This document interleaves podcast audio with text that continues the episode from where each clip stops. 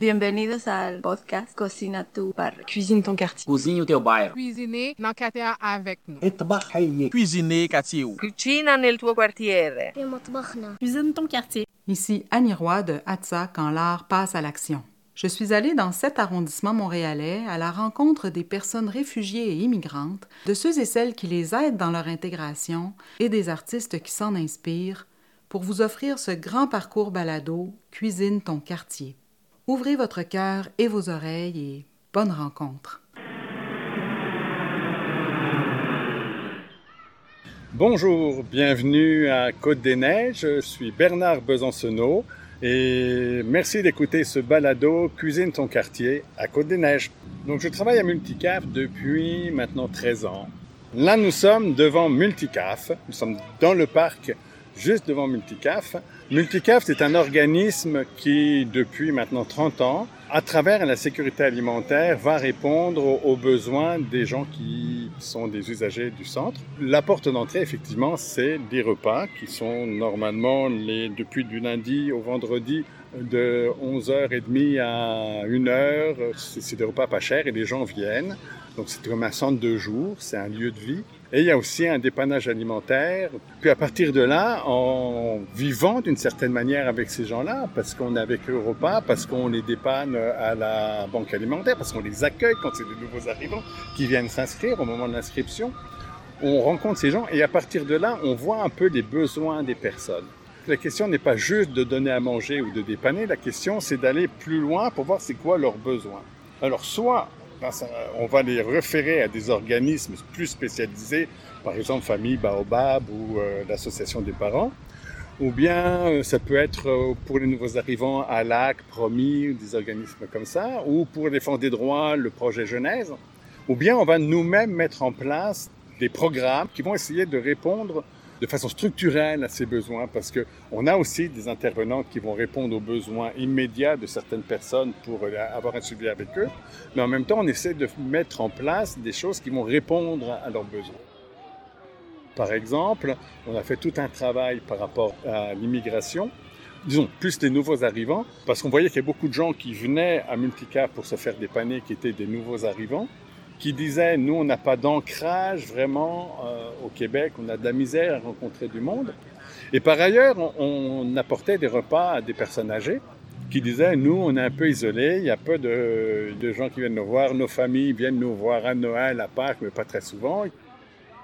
On a essayé de jumeler ces gens-là. On va dire on va des nouveaux arrivants, on va leur donner un grand-père ou une grand-mère qui va leur donner un ancrage.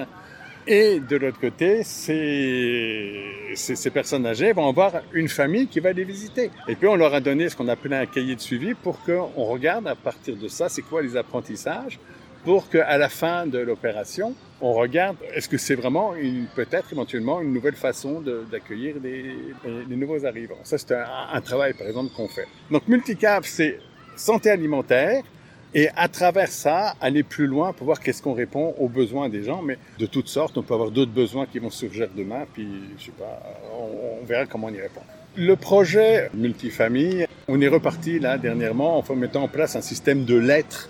Et on trouvait ça intéressant de faire des lettres écrites et non pas des, courriels, parce que il y a plein de gens qui étaient surpris, particulièrement les nouveaux arrivants, de recevoir des lettres personnes âgées sont peut-être plus habituées, mais les nouveaux arrivants n'étaient pas habitués de recevoir des lettres. Donc ça, c'est très intéressant. C'est le programme le plus structuré. Sinon, de façon générale, à Multicaf, on fait un tas d'autres choses. On a travaillé beaucoup avec Promis. On faisait des cafés-rencontres pour les nouveaux arrivants pour qu'ils parlent un peu de ce qui était possible. On a fait aussi, plusieurs fois, on faisait des soirées avec différentes cultures qui apportaient euh, des chants, de la musique, pour que de façon générale, les utilisateurs de Multicaf apprennent qui est-ce qui, qui, mange avec eux. Parce que sinon, on se retrouve dans une salle à dîner avec euh, 200, 250 personnes, avec des, des, gens qui viennent d'Amérique latine, qui viennent d'Europe de, de l'Est, qui viennent d'Afrique, d'Haïti, de Chine, du Vietnam.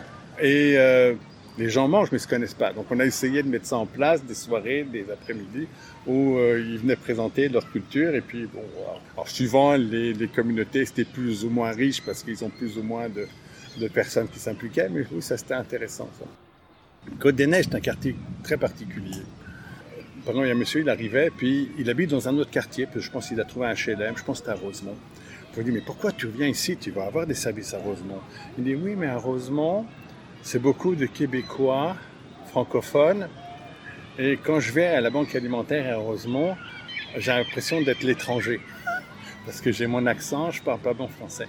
Et quand je viens à Côte-des-Neiges, je suis comme tout le monde. Même si mon logement est à Rosemont, Côte-des-Neiges est chez moi.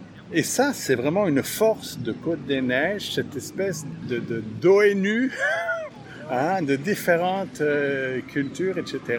Ça, c'est une très grande force. Maintenant, il ne faut pas se contenter de ça. C'est ça qui est difficile. Euh, comment est-ce qu'on passe de ce constat à faire que les gens deviennent actifs hein, là-dedans?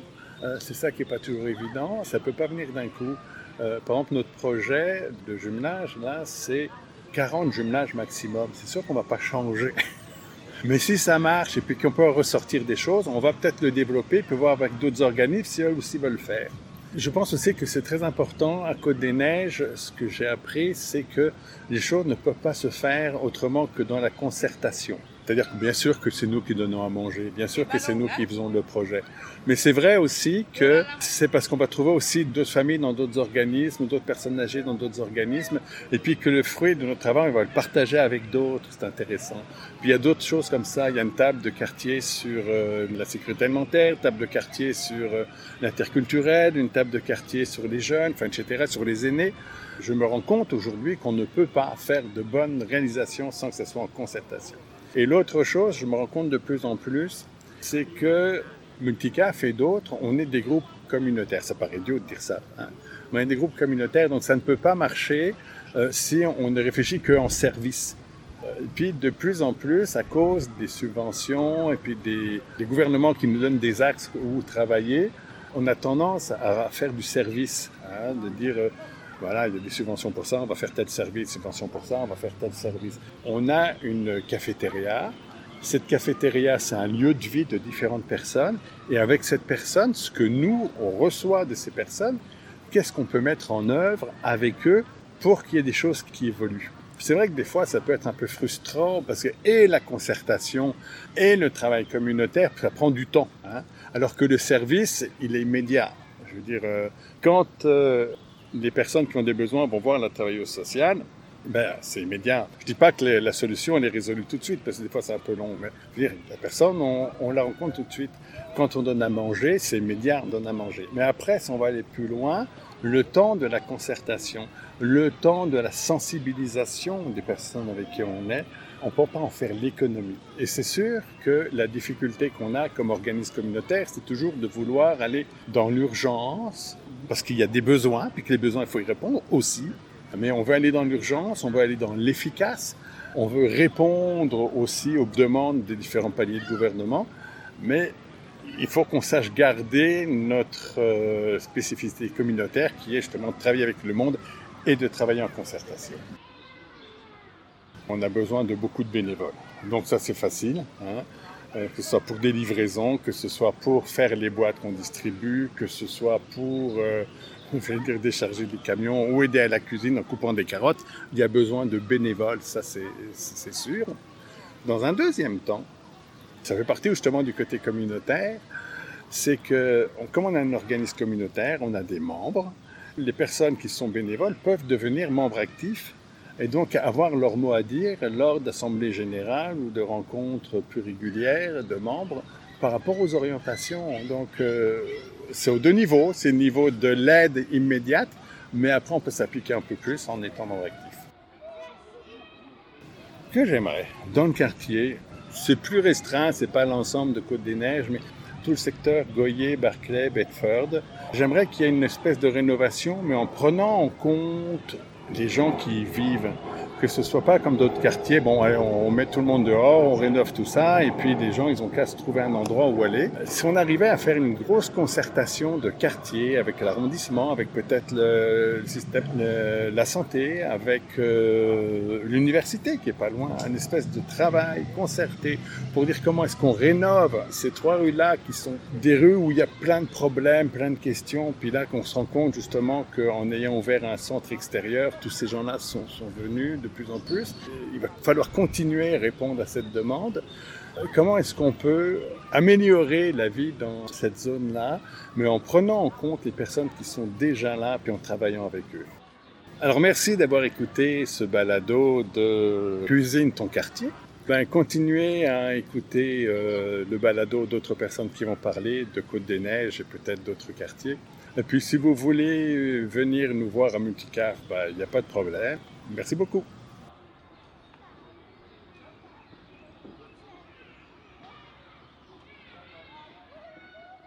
Merci encore de votre écoute. J'espère vous retrouver tout au long du parcours balado. Je vous dis à la prochaine.